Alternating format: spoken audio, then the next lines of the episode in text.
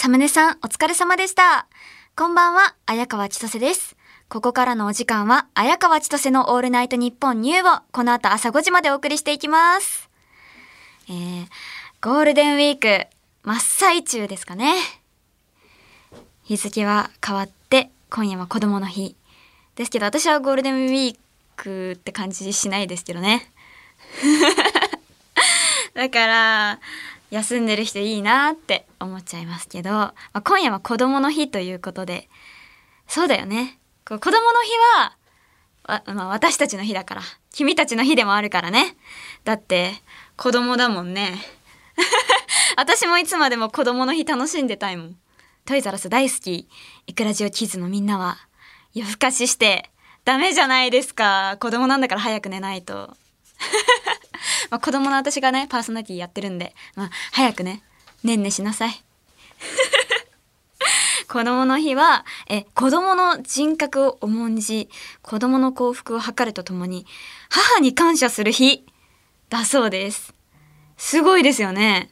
え、なんか全然そんなこと知らなかったんですけど、なんか子供を祝え、子供を敬えみたいな、そういう日だと思ってたんですけど、やっぱり両親、母は強しということで、母にも感謝しなければいけないと。まあ私はね、まあいつも感謝してますけどね。その子供の日とか母の日とかに限らず。だって、ねえ、いろいろ迷惑をかけてしまっているから。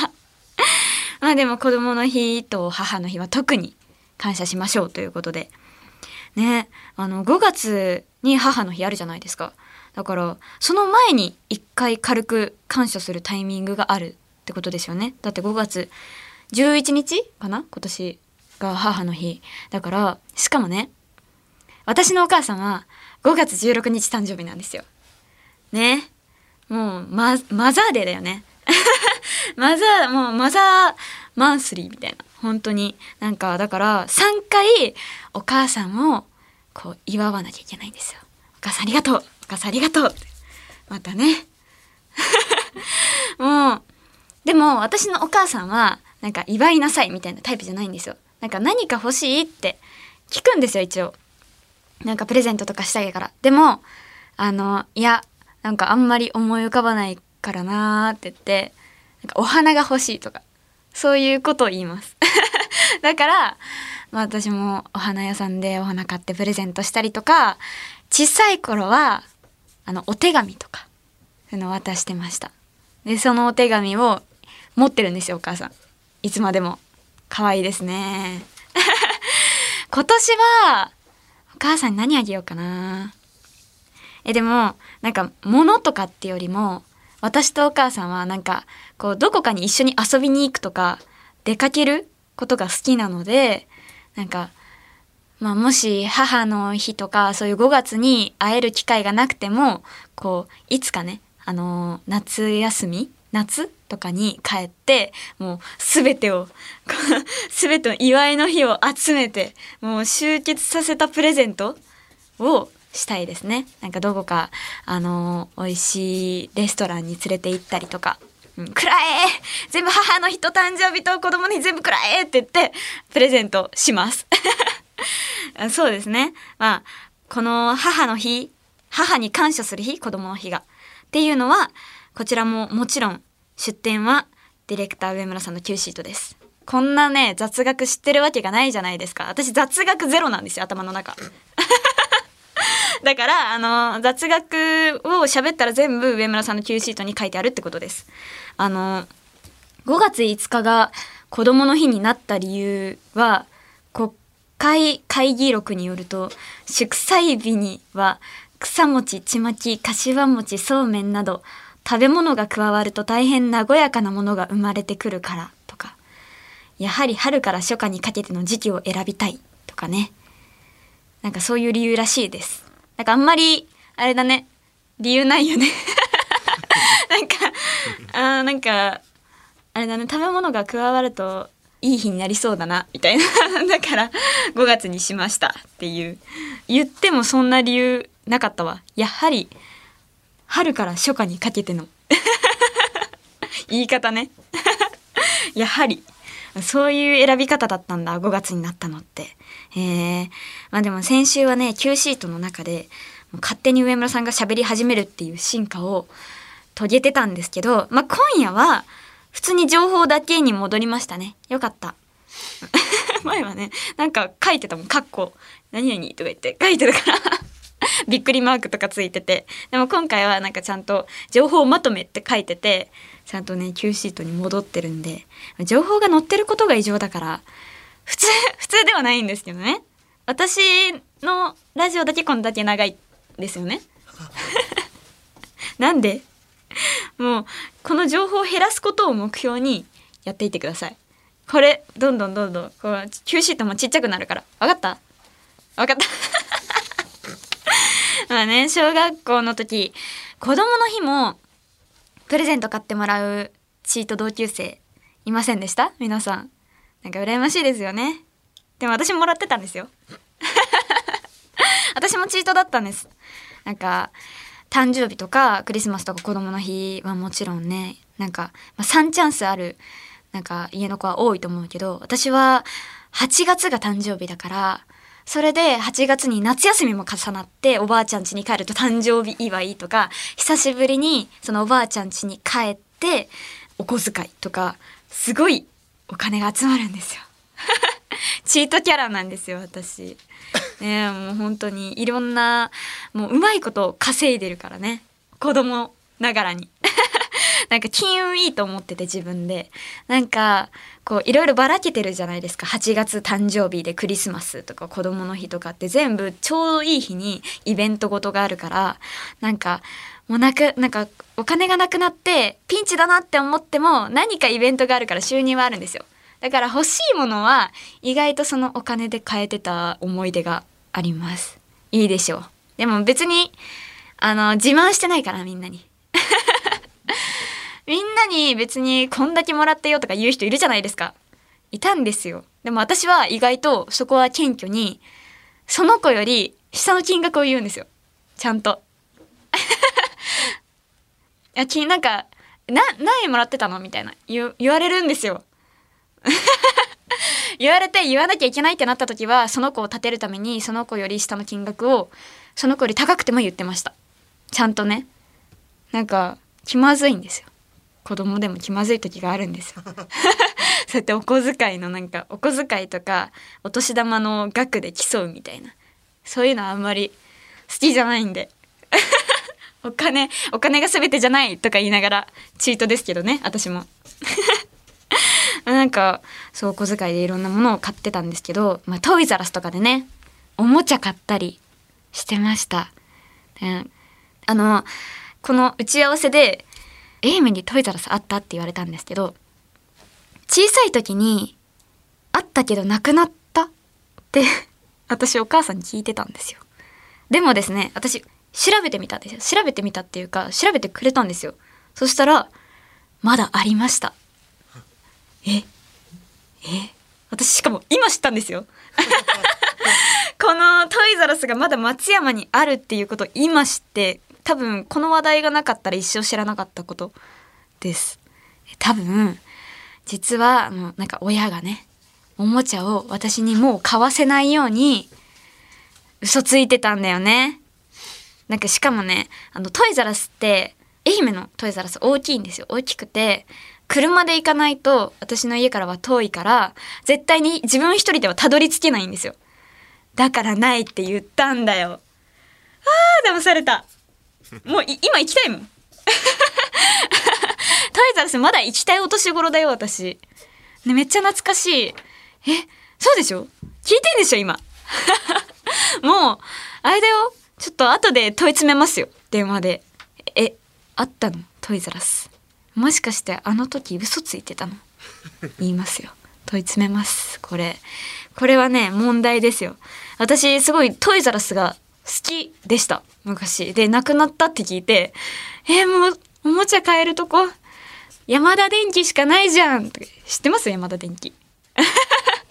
山田電機しかないじゃんとか言って。トイザらスおもちゃだけのお店はなくなっちゃったんだ。ってすごい悲しかったんですけど実はありましたね。よかった。もう実家帰んないよ。母の日あるんだよ。母の日。もうあのトイザラスに行ってた頃はたまごっちを買いに行った思い出がすごく印象に残っててなんかその時たまごっちがリニューアル発売みたいなされてすごい流行ってたんですよ。ちょっと大きめのたまごっちでなんかカラーバリエーションがめちゃくちゃあって私は黄色のたまごっちがめちゃめちゃ欲しくて 探しに行ったんですけどなぜかその大きいトイザラスにも売ってないっていう。でそれでお父さんといろいろめっちゃいろいろ歩き回って探したんですけどなくて多分小さい頃の私はそれで泣いたんでしょうね。ごねて。何か買わせるまで帰りたくないって思ったんですよ。わかります？なんか何かおもちゃを買いに行ってでも何も成果なしに帰ってくることって絶対したくなくて絶対何か買ってもらわないと帰れない。私おもちゃなしでは家に帰れないと思ってもう嘘つかれてたのか。嘘つかそうそんなことしてたから嘘つかれたと。そう。そっか。ごねてたからね。私多分あのあれですよ。思い出はちゃんと床で這いつくばって泣いてました。お手も本当にあの もう「やだやだやだ帰らない」ってやってた思い出が。これ記憶があるもん。うん。えー、でもその結局なくてん？私ああれだ。アイカツのなんかスターターキットみたいな。そういうカードセットみたいなのを買ってもらって満足して帰りました アイカツ知ってますか？あ、リスナーわかんない。え、アイカツ私もアイカツあんまりよくわかんないんですよね。なんか、アイカツの、多分アイカツってアイドル活動でアイカツって言うんですよね。だからアイドルのゲームなんですよ。で、あれです。あの、ゲームセンターにある、なんかデータカード出すっていう、なんかこう、あの100円入れてゲームしたらなんかカードが出て、それを集めて、こうゲームするっていう、そういうなんかゲーム機がゲームセンターにあってそれのスターターキットを買ってもらったんですけど結局ハマらなかったです。アイカツは。で私が一番ハマってたのはプリティリズムっていうゲームなんですけど知ってますか？プリティリズム。知らない？初めて聞いた？え私の青春だったんですけど。西さんは？西さんは？プリティリズム 知らない。わかんない。え、ここにいる人みんな知らない？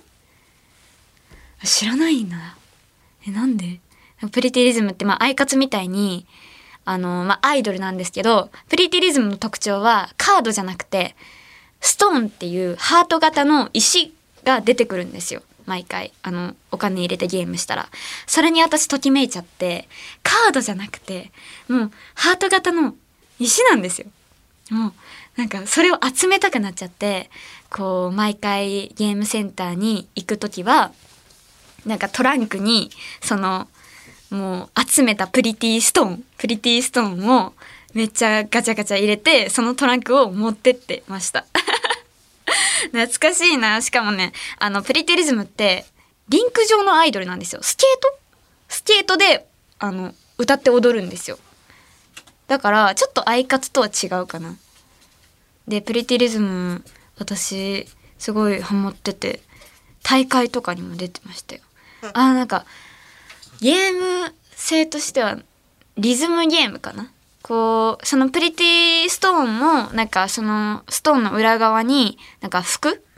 服が書いてあってそのその服をその機体にセットしたらまあそのプリティストーンの種類の服をその画面上のアイドルが着るんですよ。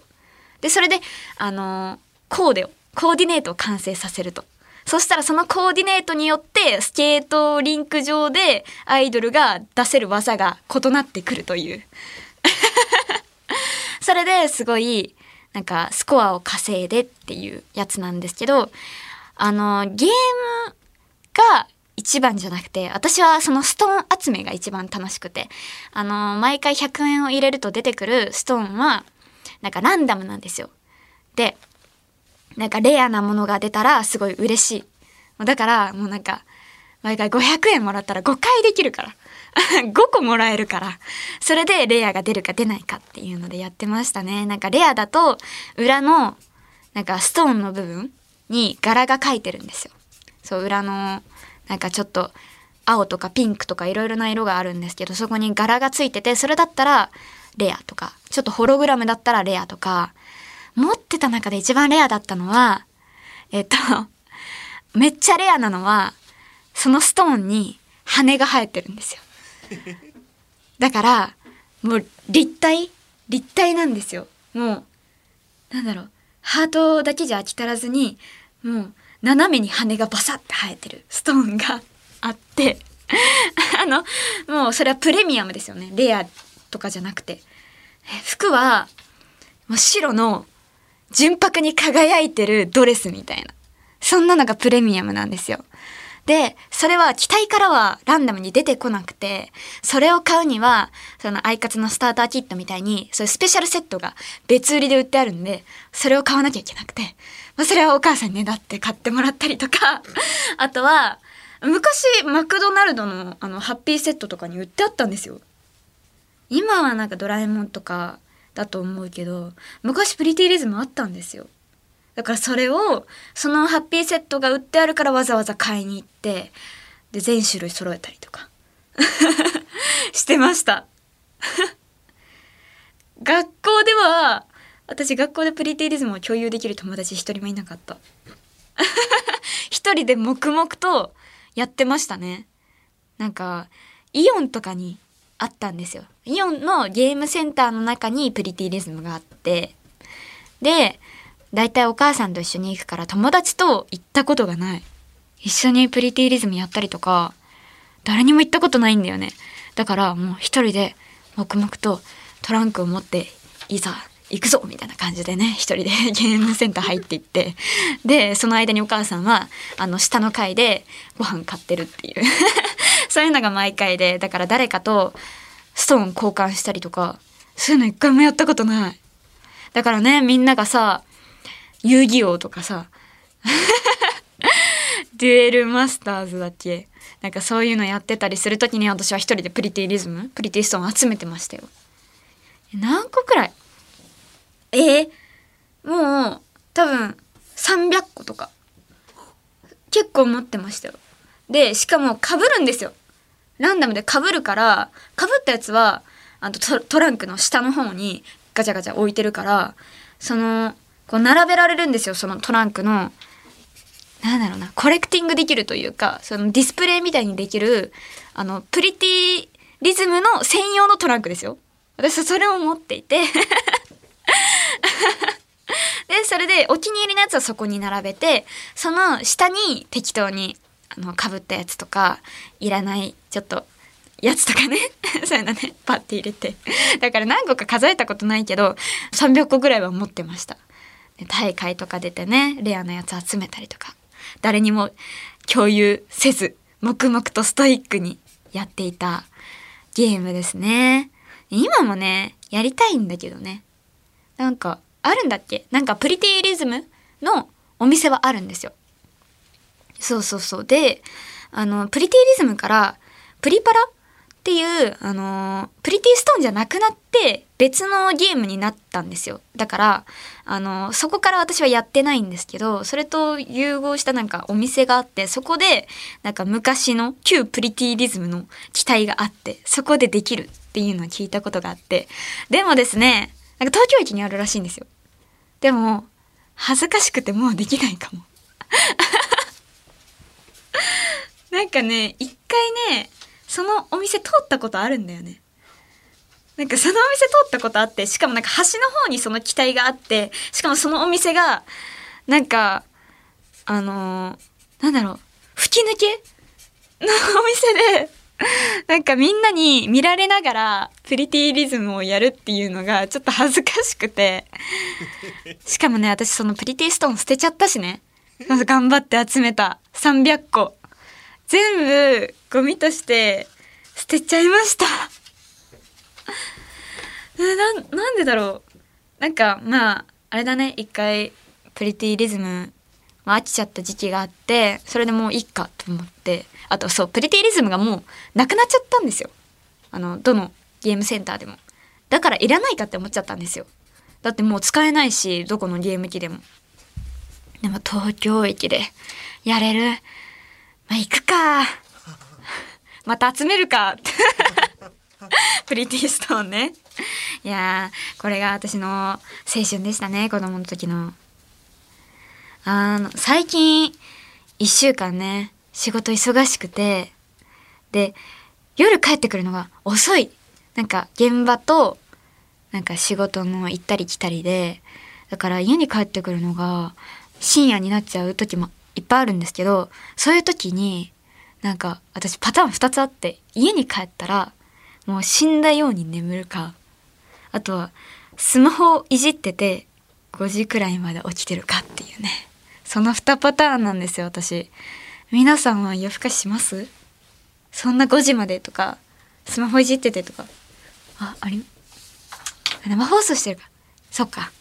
でも私は深夜ね眠らなきゃいけない時にスマホをねいじっちゃってるんですよでそう死んだように眠ってる時はもう本当に疲れて家に帰ってお風呂に即入ってでその後まあ布団に入ると私スマホを絶対に触って寝たいタイプであのこうスマホを持つんですけどそこからの記憶がないっていう。で起きたらスマホがあうつ伏せになっててなんかベッドからあのスマホを持った手がダラーンってなってるとか。なんかあとはもうスマホがどっかもう床に落ちてるとか。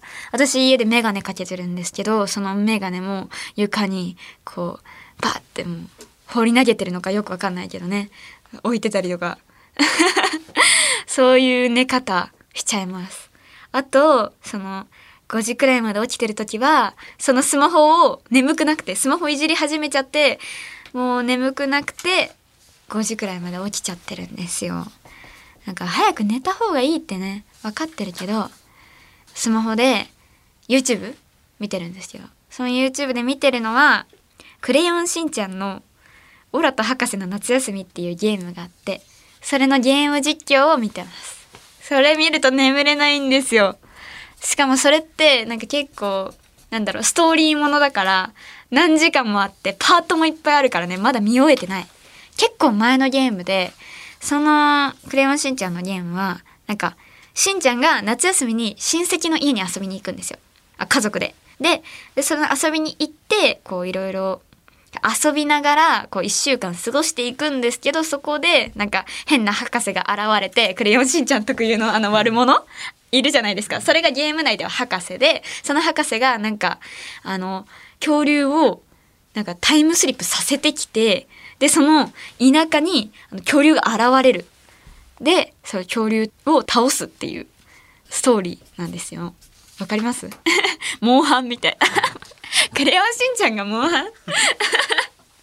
まあなんかあの私がなんでこれが見たいなって思ったのかっていうとなんか夏休みいいなって思って。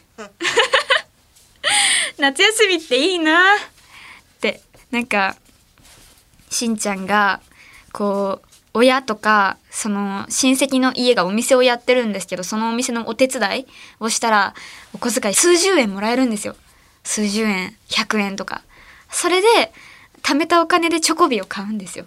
そのチョコビにあの恐竜カードがついててその恐竜カードでバトルをするっていうもう可愛い可愛くて可愛くてもうなんか「はあ休みてー」ってなるしあとあれだ BGM がねもうなんかほんわかしてるんですよ。でなんか意外と自由性が高いからなんかあのストーリー進めなくても一生虫取ってたりとかできるんですよね。で私が見てるゲーム実況の人は全然進まないからあの1パート6時間とかやってるんですよ。だから寝れなくて私も ずっと見ちゃってますね。ぜひ見てみてください。癒されますからね。ゴールデンウィーク休めないから夏休みいいなって思っちゃうのかも。そうそうそう。いいね夏休みあの夏休みくださいお願いします私に言われてもみたいな 顔してるあマネージャーさんにね夏休みくださいマネージャーさん。あ首かしげてるよ。ねえ。もうなんか無視無視された。はいそれでは今週も始めていきましょう。綾川千歳のオールナイトニッポン。ニュー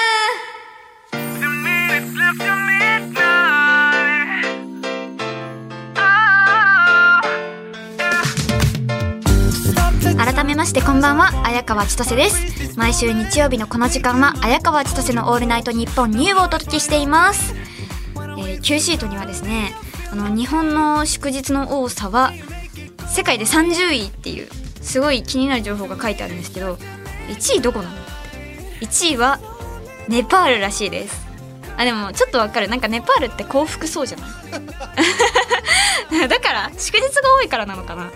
みんな幸せそうだなってイメージであるんですけどなんかその祝日29から30日あるらしいですよ。1月2日ブーワ・パルバの日。1月11日プリトビ・ジャヤンティの日。1月14日マーガの日。何もわかんないよね。本当にどんな日なのかも全くわかんない。しかもこれ書いてないしね Q シートに。どんな日なのか。あ難しかった。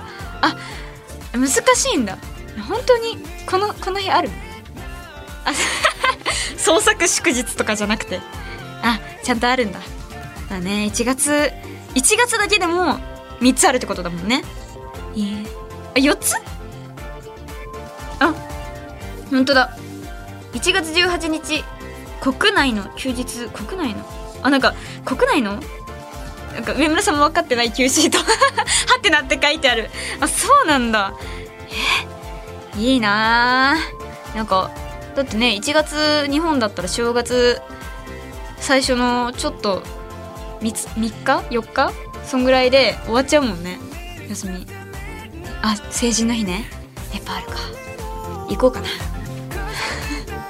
パール行っちゃって。もう祝日いいな。ああさあ生放送ということでリスナーの皆さんもメールで参加してもらいたいと思います。リアクション感想メールお待ちしてます。ファクスはお待ちしてません。受付メールアドレスはあやかわアットマークオールナイトニッポンドットコムあやかわアットマークオールナイトニッポンドットコム番組ではツイッターハッシュタグもあります。ハッシュタグあやかわちとせ ANN ニューでたくさんつぶやいてください。あやかわちとせは漢字であやたこのあや。カリカンカリガンダギの違う。カリガンダキ。ちょっともう一回。カリガンダキ。カリガンダキ側の川。千歳飴の千歳で綾川千歳。ニューはアルファベットの N でニューです。言いにくいよこれ。カリガンダキ川カリガンダキ川はネパールの主要な川で全長 814km で良質なアンモナイトが採掘されるスポットだそうです。良質なアンモナイトって何？高タンパクなのかな？なんか悪質なアンモナイトもいるってことですよね。なんかポケモンみたいだね。なんか悪質ってことはレアスニーカーすぐ転売するとかなんかコミケに始発でダッシュするアンモナイトとかね。最低。もう悪タイプですよ。ポケモンで言うと。なんか私が思う悪質なことはあの電車で早く外に早く出たいがために人に当たりながらあの無理やり出ていく人。私あれ好きじゃないです。アンモナイトがねシュッシュって。どんだけでかいアンモナイトなんだよって思うけど。悪質なアンモナイト。えー、ってことで綾川千歳の「オールナイトニッポンニュー」ぜひ最後までお付き合いください。ここで一曲。今日は子供の日ということでね。みんなジョジョ好きでしょ？ということでコーダーでブラッディストリーム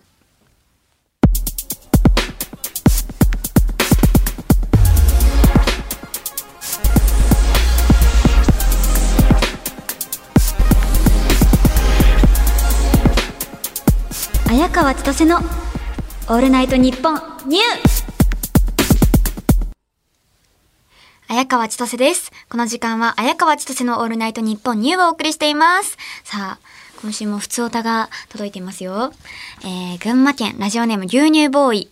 いくらじおくんのプロフィールを募集していますが、よくよく考えてみると、綾川さんのプロフィールも出身地と好きな食べ物ぐらいしか知らないなということに気づきました。そこで綾川さんの見るのも嫌なくらい嫌いな食べ物、趣味、特技など教えてください。あー、確かに。もうこの人からすると私は愛媛県出身のいくら好き女っていうことですよね。それしか情報ないんだ。そうか。少なすぎたね、それは。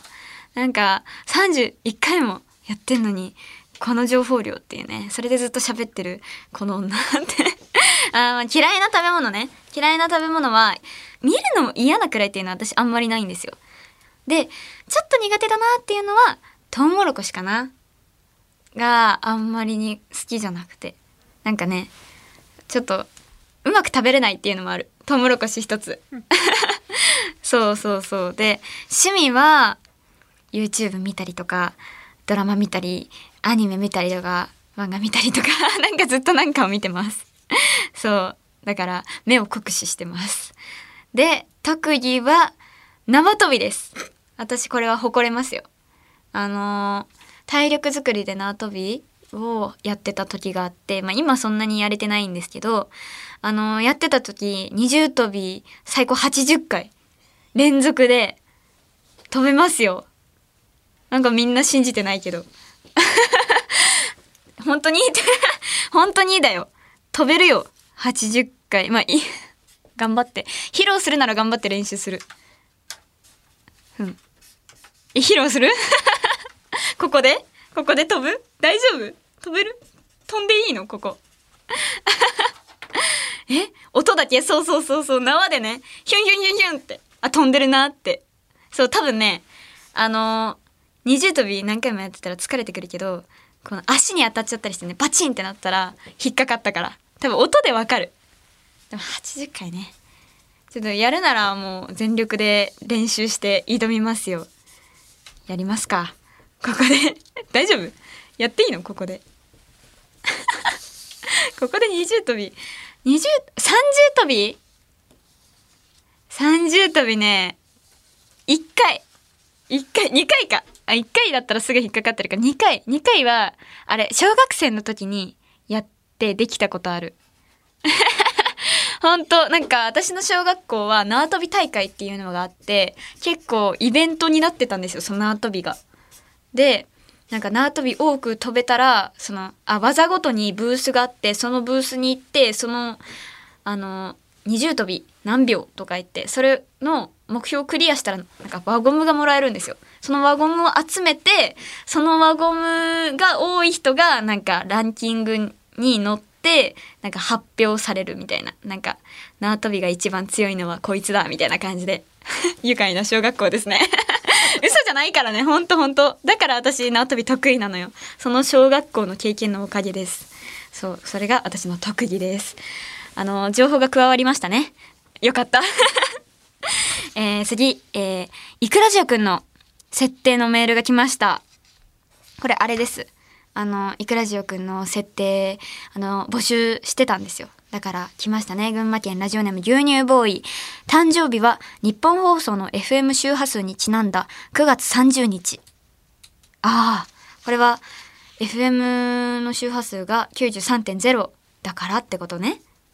ああでも私はいくらだから1月9日もありって思ってたけどああそれそれもあるのね。ラジオを撮るかいくらを撮るか。どう？あ日本放送以外でね聞いてる人もいる。あこれはじゃあいくらで？まあキープですね。大人と私は話し合いますこれは。えー、では次、えー大阪府ラジオネームノーマルの丸あ、これもいくらじおくんの設定ですね。いくらじおくんは普段は何々くらよみたいに語尾にくらをつけて話すのですが、マジで切れた時は、ねえ、それ本当にやめてくれない？みたいなテンション低めの普通の話し方になります。なりますって言ってね。二面性があるってこと？あー、でも私もその設定入れたいんですよ。なんか、そう、あの、ふなっしーみたいな。わかる？二面性っていうのか、なんか声も大事で、なんか、なんだろうな、何々なっしーっていうね、ふなっしーって。だっけ？だから、これも何々くらよみたいな感じで、ゆるキャラみたいに、キャラクターで売っていくんだけど、本当に切れた時は、そのキャラクターを忘れちゃうみたいな。どんな声？普通の時は、何々くらよで、テンション低めの時は、ねあー違うな。ちょっと真真剣に考えますよ。えー、マジで切れた時は、そうだな。めっちゃ低いですよ。本当にやめろよ。みたいな。男？男が出ちゃうのね。そんな感じで。もう男か女かもわからない。そうそうそう。そういうちょっと謎な一面もね持った怪しいキャラクターにしていきたい。どういう方向性で作ってるんだろう。もうこんな感じであ引き続きねたくさんアイデアがあった方が定まっていくからもっと送ってください。えー、ということでそれではこちらのコーナーに参りましょうシンデレラストーリーこのコーナーではリスナーからお題となるシチュエーションにありそうな1行程度のセリフを送ってもらっています。そのセリフを綾川千歳が本気で演じ、リスナーの心を動かす、そんなコーナーです。現在募集しているテーマは、将棋の天才。早速紹介していきましょう。えー、神奈川県ラジオネームエルトベールアンファン。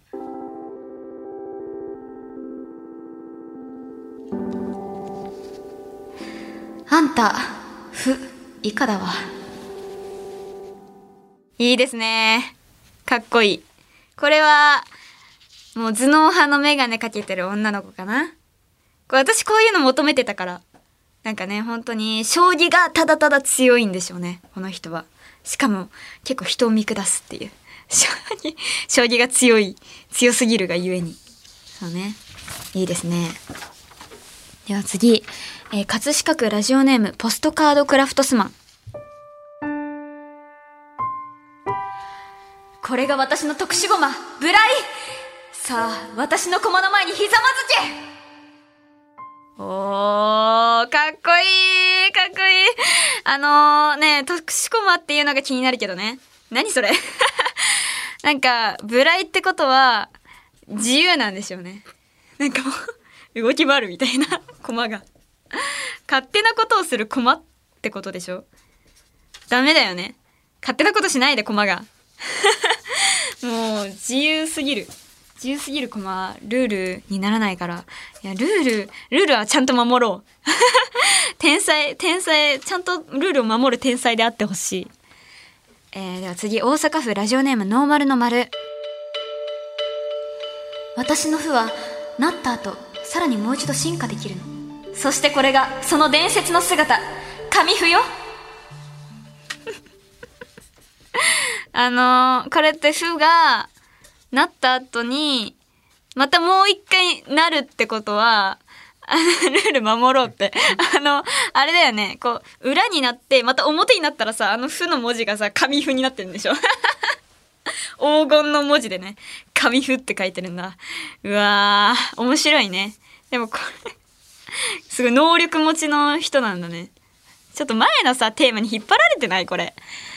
えー、では次葛飾区ラジオネームポストカードクラフトスマンいいえ王手をかけられているのはあなたの方よミスターオセロ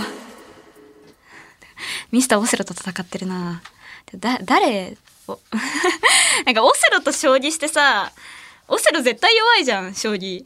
勝てるの当たり前じゃない？っていうことはあれだね。あのチェスとかミスターチェスとかミスミストランプとかね。なんかボードゲームでなんか一番を決めてるんでしょうね。何が一番強いかっていう。で主人公はミスター将棋？なのかな？わあいろんな設定が出てくるな、えー、次大阪府ラジオネームノーマルの丸。ここから東京駅までの行き方ですか？えっとこのまままっすぐ 500m くらい飛車してそこから右に少し隠したら着きますよ。うざ。な、全くわかんないじゃん。飛車して、飛車してって何？あ、直進ってこと？うざ。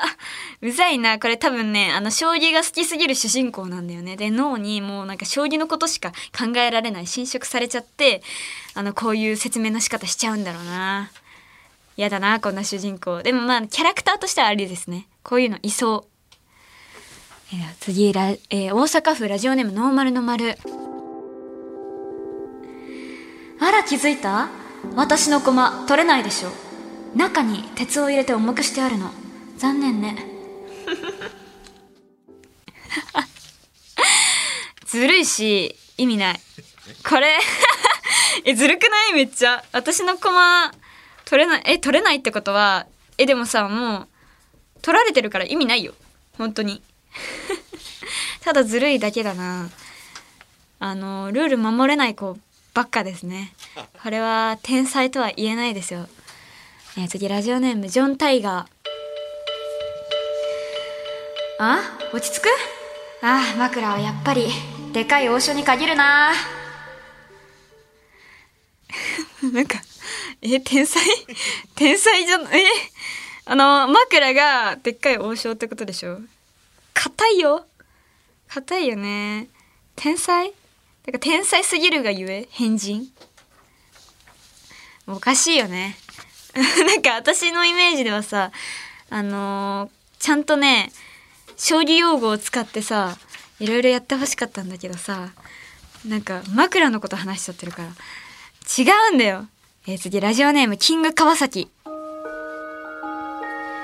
彼女こそが将棋のルールを一度も理解せず竜王にのし上がった女よ。すごすぎて逆にメディアからも相手にされてないわ。かわいそう。なんか誰からも共感されずに強すぎて共感性がなかったんだろうね。でもさルール理解してないからさ なんでこんなに竜王にのし上がれたのか知りたいですよね。ああいいですね。え竜王って一番高い位が高いめちゃめちゃすごいっていうことでしょ？私もあんまり将棋よくわかんないんだけどなんかインタビューしても面白くないでしょ？多分。なんかなんかあるじゃないですか？インタビュー将棋の。そしたらなんか全部わかんないんでしょうね。よく。えー、なんか気づいたら勝っちゃいましたみたいな。うざ嫌だそんな人。それはあれだわ。メディアから相手にされないわ。なんか普通に普通に勝っちゃいましたね。うざー。いやあありがとうございます。あのということでね今夜のストーリーはここまでですがあの今度で将棋の天才最後にしようか。もうねなんかこんなのじゃなかったよ。私の想像する。もっとなんだろう将棋のさあの専門用語使ってかっこよく読みたかったの。決め台詞とか頭の中でいろいろ考えてるようなあの長いセリフを読んでみたかったんだけどね。最後ね綺麗に。そうあ最後そう最後チャンスを与えます。あの綺麗に締めましょう将棋の天才。ということで今夜のストーリーはここまで。引き続き将棋の天才最後の将棋の天才ですよ。お待ちしております。受付メールアドレスは、あやかわアットマークオールナイトニッポンドットコム、あやかわアットマークオールナイトニッポンドットコム、メールの件名にシンデレラストーリーと書いていただけると助かります。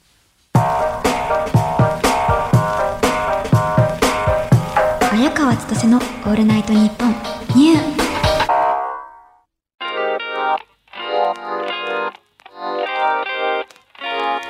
お送りしてきました綾川千歳のオールナイトニッポンニューそろそろお別れのお時間です今夜の放送は月曜日のお昼12時から日本放送ポッドキャストステーションをはじめとした音声配信プラットフォームで好きな時間に楽しむことができますぜひこちらでもチェックしてください番組ではメールを募集中です。レギュラーコーナー、大人、シンデレラストーリー、綾川千歳への普通歌もお待ちしております。コーナーの詳しい概要は、綾川千歳 ANN ニューの告知の担い手、上村アンナのツイッターに載ってますので、そちらでご確認ください。ってことで、アームナイトはタコなのかイカなのかスペシャルと題してお送りしてきた今夜の放送ですが、あ、すごいえなんか縄跳び持って、え、なんか縄跳び持ってない？え、西さん、ありました。飛ぶんですか？今。わかりましたよ。いや、実力をね。いや、まあ、飛べますよ。あ ちょっとね、いいですか？ありがとうございます。あ、ちゃんと。OK です。じゃあ、飛ぼうか。大丈夫ですか？大丈夫。いきますよ。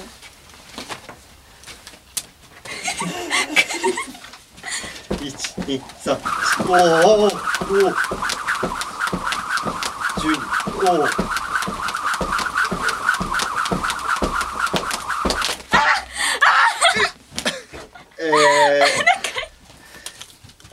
回。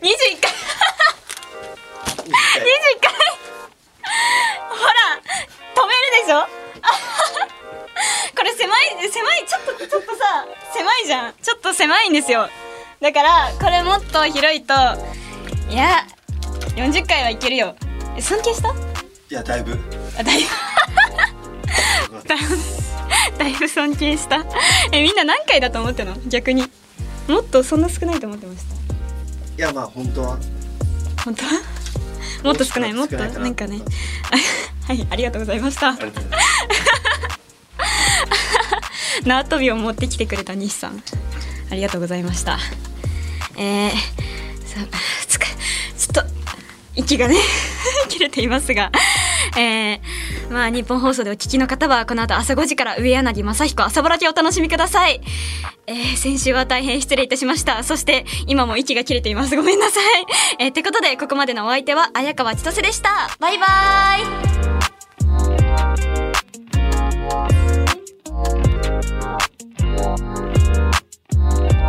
イ。